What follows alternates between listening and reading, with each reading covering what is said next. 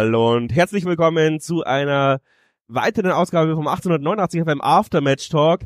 Nach einem unfassbar ja, krassen Spiel, das dann 4 zu 2 für uns in Ingolstadt ausgeht, habe ich mir ähm, jemanden geschnappt, den ich auf der Pressetribüne gesehen habe. Unser, unser Stürmer, lebende Stürmerlegende, Marco Grüttner. Servus. Servus zusammen, hi. Schön, dass du äh, Bock auf die ganze Geschichte hast. Gerne. Erstmal die Frage, wie geht's dir persönlich? Schaust erholt aus. Ja, mir geht's sehr gut. Ähm, Familie geht's gut und äh, mir natürlich auch. Und ja, nach so einem Sieg natürlich macht's umso mehr Spaß. Aber du verbist auch so ein bisschen Ringsburg. Ich habe dich auch schon im Jahrenstadion, äh, hast du Urlaub gemacht. Ähm, also wir, wir haben ein bisschen was bei dir hinterlassen, oder?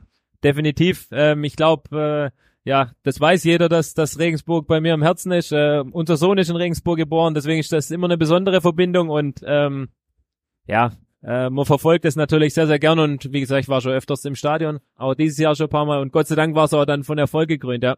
Aber heute hat man so richtig Flashback zu deinen erfolgreichsten Zeiten, oder? Also die Mannschaft spielt ja genauso wie, wie zu deinen Zeiten. Also hinten ein bisschen Harakiri heute, die letzte, letzten Wochen nicht, aber vorne äh, muss auf einmal treffen wir auch die Stürmer. Also heute war irgendwie dieser ganz Knotenlöser Tag und die Mannschaft feiert auch noch in der Kurve hat sie sich verdient. Also ja, also hoch verdient, wie sie feiern vor vor den Fans wieder da wieder unheimlich viele mitgekommen, das ist überragend. Ähm, und nach so einem Spiel ähm, ja nie aufgegeben, immer alles nach vorne geworfen, attackiert vorne, hoch angelaufen und ähm, ja ein verdienter Sieg.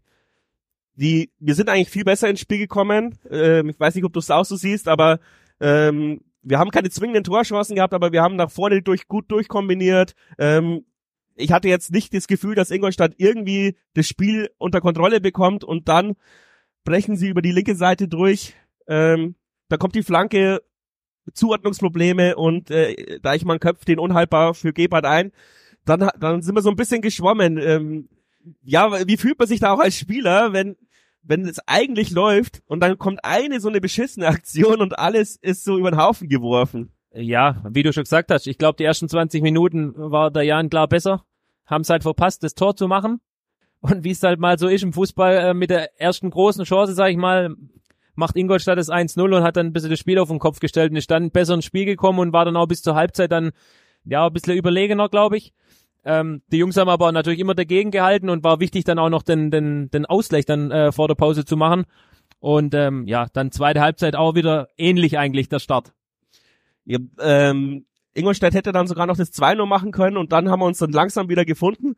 Ähm, glaubst du, dass es auch so eine kleine Umstellungsgeschichte war, weil Joe Adams hat ja da auch wieder sehr viel gecoacht, ähm, sehr viel gesagt, macht die, macht ähm, die Seiten breiter. Ich bin ein bisschen abgelenkt, weil die Kurve immer noch feiert. Wahnsinn. ja, überragend. Ähm, oder hat sich die Mannschaft da einfach selber wieder reingekämpft? Ich glaube, dass, dass äh, beides ähm, dazugehört. Ich denke, dass der Coach gut da unten äh, eingewirkt hat und auch, dass die Jungs natürlich unbedingt äh, hier äh, den, den Ausgleich erzielen wollten und das haben sie dann auch geschafft. Geradeaus, das 1 zu 1 kannst du ja vielleicht du mal kurz äh, kommentieren. Da hat er sich mal belohnt für sein unfassbares Engagement und ja, die, ja, die vergebenen Chancen der letzten Wochen. Ja, ich glaube, ähm, äh, wer Noah kennt, der weiß, dass er nie aufgibt und ähm, alles immer reinwirft und, und sich auch selber nie schont. Und ähm, ja, die Aktion war einfach ähm, super Flanke vom, vom Conny Faber, ähm, perfekt getimed und ähm, ja, dann stand er da, wo ein Stürmer dann halt stehen muss und hat das Ding dann sauber reingeköpft. Zweite Halbzeit, ähm, dann eigentlich wieder das 1 zu 1 das gleiche Bild wie in der ersten Halbzeit. Der Jan leicht besser, ja. aber nicht zwingend genug. Und äh, dann macht Mause einfach das 2 zu 1 ähm, aus meiner Sicht. Naja, der, der Pass war traumhaft natürlich. Ja, ja. Aber es gab Abstimmungsprobleme zwischen Bräuning und Bittroff, wo, wo weil keiner wusste, wer der erste Verteidiger ist, der dann hingeht und dann war er zu schnell, als dass man noch irgendwas machen könnte. No, Notbremse wäre vielleicht noch gegangen, aber. Ja, aber ich glaube, äh, im Endeffekt war es besser so, keine Notbremse zu machen. War schön rausgespielt. Klar hätten wir es verteidigen können beziehungsweise müssen, aber ja, der Abschluss war dann auch schön ins Eck. Also muss man mal lassen, ganz cool geblieben und dann das Ding verwandelt. Ich hab dann, ich hab normalerweise rege ich mich ja tierisch beim Live-Kommentar auf, aber heute war ich relativ ruhig, weil ich immer in jeder, ja trotz diesen zwei dummen Gegentoren, das Gefühl hatte, wir haben das Spiel im Griff, wir können es noch drehen. Ähm, wir haben eine klare Spielidee, das hat man ja schon, ja, ab und zu mal nicht gesehen, auch letztes Jahr nicht oft sondern aber man, man merkt so richtig, die Automatismen stimmen langsam. Ähm, ja, die Jungs lassen sich so ein bisschen auch von dieser Euphorie tragen und äh, folgerichtig haben wir dann noch das ähm, 2-2-3-2 und 4-2 gemacht. Ähm, äh, das 2-2 auch einer unserer gescholtenen Stürmer, Hut, ähm, auch Kopfball. Also heute Stürmerknotplatztag. Ja, definitiv. Ich glaube, ähm, man merkt einfach, dass die, äh, dass da eine Einheit auf dem Platz steht. Ähm, und dass die Jungs sich gut verstehen auf dem Platz und dass die niemals aufgeben. Das war ja auch immer so das Thema zu meiner Zeit, dass man einfach nicht aufgibt und alles probiert, egal, ähm, wenn, wenn, wenn man hinten einen fängt, dann schießt man halt vorne wieder ein. Und so war das auch hier wieder eine super Flanke. Äh, Koda war es, glaube ich, der geflankt hat und ähm, sauberer Kopfball, ganz frei gewesen. Und äh, den macht er dann gut und dann, ähm, man muss ja sagen, ich glaube, es war schon davor, äh, der, der Führungstreffer eigentlich da, wo Abseits äh, gegeben wurde, war meines Erachtens kein Abseits. Ähm, und ähm, ja, dann haben sie sich verdient den Ausgleich und dann auch mit, mit dem Elfmeter zum, zum 3-2 belohnt dann. Auch schön zu sehen, Faber feiert mit dem verletzten Bulic am Platz, ja. tanzen noch zur Musik des Stadions. Also da ist eine Einheit herangewachsen, wie du schon gesagt hast. Und du hast es angesprochen, den den vermeintlichen, äh, dieses vermeintliche Abseits, da kann man sich ja. als Spieler auch äh, in so eine Mitleidsphase, oh, jetzt haben wir dieses Tor nicht gekriegt und immer wir. Aber nein, die haben einfach weitergefeitet. Dann haben wir noch einen Elfmeter rausgeholt. Ja. Und auch geil, ja. Elias Hut schnappt sich den und haut ihn einfach in den Winkel. Wie, wie krass ist denn das? Also, das musste auch erstmal auf die Reihe bekommen. Ja, und jetzt kommt Andi, Andi Geifel kommt auch noch mal hoch und will dich besuchen, aber er wusste nicht, dass du auf einmal als Analyst einspringen ja, musstest. Ja, genau. Aber du hast schon gesagt, wir, wir machen es kurz dann, ähm, dass der mal ein Tor schießt, hast du auch nicht geglaubt. Ja, also wir haben schon lange immer geflunkert ein bisschen. Ähm, Glückwunsch, ähm, und dass er dann noch ein Tor schießt, ja, das hat er, glaube ich, in der Zeit im Training nicht gemacht, äh, wo wir zusammen gespielt haben, aber jetzt, äh, Gott sei Dank, auch mal aus dem Spiel raus ein Tor gemacht, ja. Ja, Andi, ähm, wie ist dir das Herz in die Hose gerutscht? Ich habe gesagt, du triffst noch den Pfosten, aber du hast ihn dann eiskalt versenkt. Ja, natürlich, ich habe ihn eiskalt versenkt. Ich bin in der 90. plus 3 dann noch mit Park gesprintet. Ich wollte unbedingt das Tor machen, von weiter weg, aber wollte mit den Schießen trauen, weil ich wusste, da trifft ihn nicht. Deswegen bin ich halt ein bisschen weitergelaufen, aber am Ende bin ich froh einfach, dass wir gewonnen haben. Merci dir, ja. ja. Geile Leistung, geiles Spiel. So kann es weitergehen. Danke Marco für gerne, deine Zeit. Gerne, gerne. Und jetzt viele Grüße. Feiert noch gescheit. Ciao, ciao. Ciao. Wir haben uns wieder so ein bisschen gefangen, finde ich. Also der Schock des 1-0 ist überdauert, wenn wir jetzt noch irgendwie einen Stürmer finden.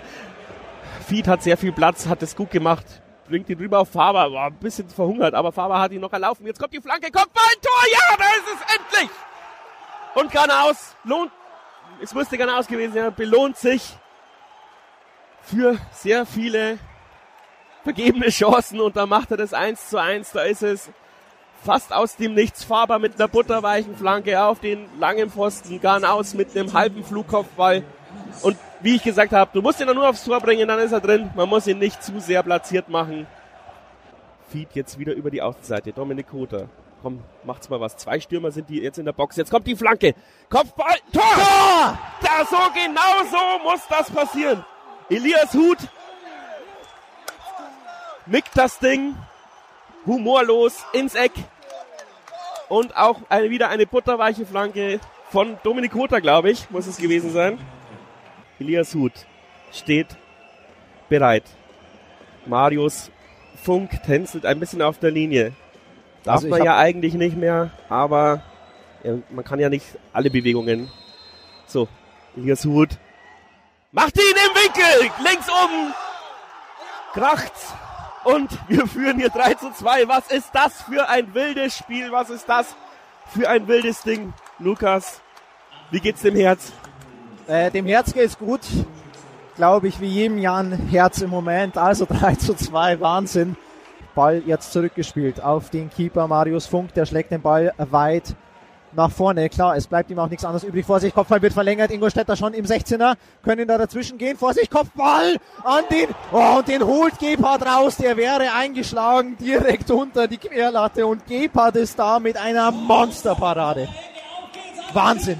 Genau das ist wieder so ein Herzschlagfinale. Die Ecke kommt reingetreten.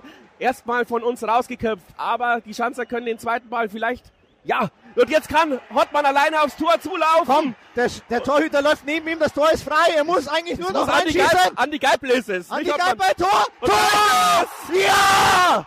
4 zu 2. Und das ist die Entscheidung. Wie schon vor fünf oder sechs Jahren, ich weiß es gar nicht. Da ging es auch 4 zu 2 aus. Und jetzt steht es 4 zu 2. Nach zwei zu, nach zweimaligem Rückstand und jetzt, jetzt brennen die Regensburger hier natürlich die Bude ab. Wahnsinn. 4 zu 2.